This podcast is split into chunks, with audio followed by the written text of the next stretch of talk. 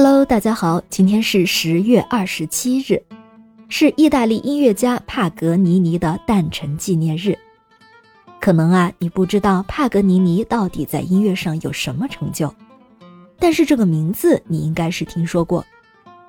帕格尼尼是意大利小提琴家、作曲家，于一七八二年十月二十七日出生在热那亚。我们今天就来讲讲帕格尼尼的故事。帕格尼尼是早期浪漫乐派音乐家，是历史上最著名的小提琴大师之一，属于欧洲晚期古典乐派，对小提琴演奏技术进行了很多创新。他最为人熟知的也是他在小提琴方面的成就，他创作和演奏过不少小提琴独弦操。他在技弦上的不可思议的绝技，传说是在监狱里练就的。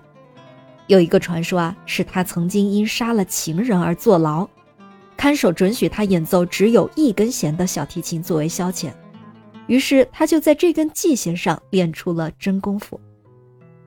一八零五年三月，拿破仑的姐妹卢卡和皮翁博公主艾丽萨巴切科契请他到他的宫廷里当乐长，每两个星期在宫廷音乐会上演奏一次。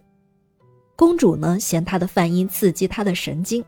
常常不等他演奏完毕就离席，但是还是十分欣赏他天才的创造力，经常鼓励他发掘小提琴上的新效果。当时呢，有一个贵妇人和他相恋，要求他写一首只用两根弦演奏的爱情场面。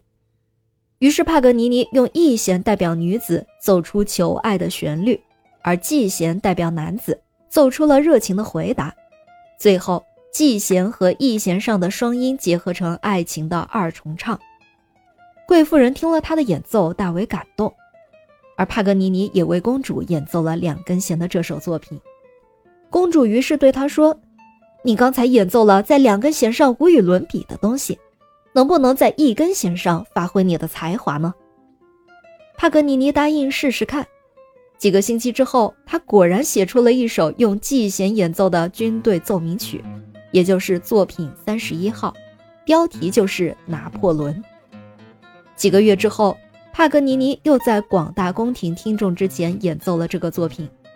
他后来所作的《玛丽路易斯奏鸣曲》作品六十五号、宣叙调和三首咏叹调的变奏曲等等，也都是只用 G 弦演奏的独弦操。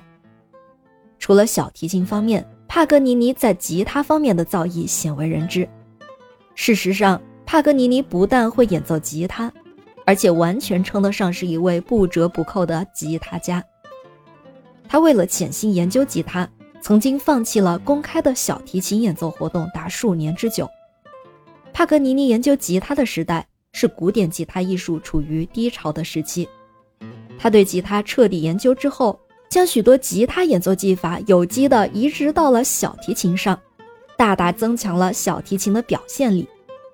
帕格尼尼一生留下了大量的小提琴作品，也留下了不少的吉他曲，都堪称艺术精品。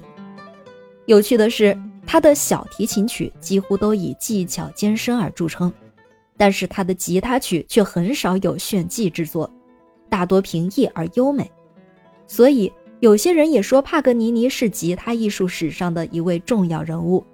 这不仅是因为他留下了几首堪称珍品的吉他曲。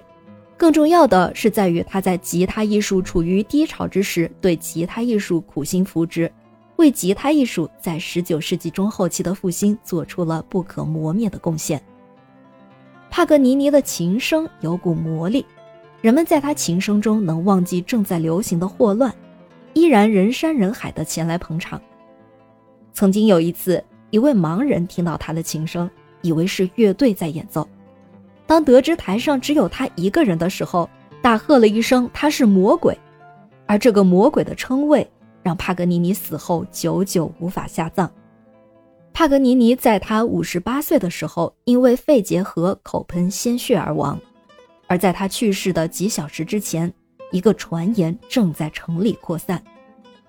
谣言散播者是一位神父，这位神父在帕格尼尼奄奄一息时。盘问他琴里藏着什么秘密，而帕格尼尼骄傲地回答了一句：“里面藏着魔鬼。”然后就挣扎着去拿小提琴。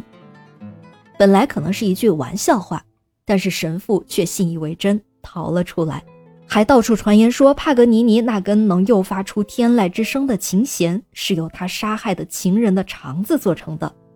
正是这根弦缠住了他的脖子，将他慢慢绞死。所以帕格尼尼死后，主教甚至不允许为他举行一场葬礼。他的朋友只得给他的尸体注射防腐剂，并且藏了起来。而这一藏就是三十年。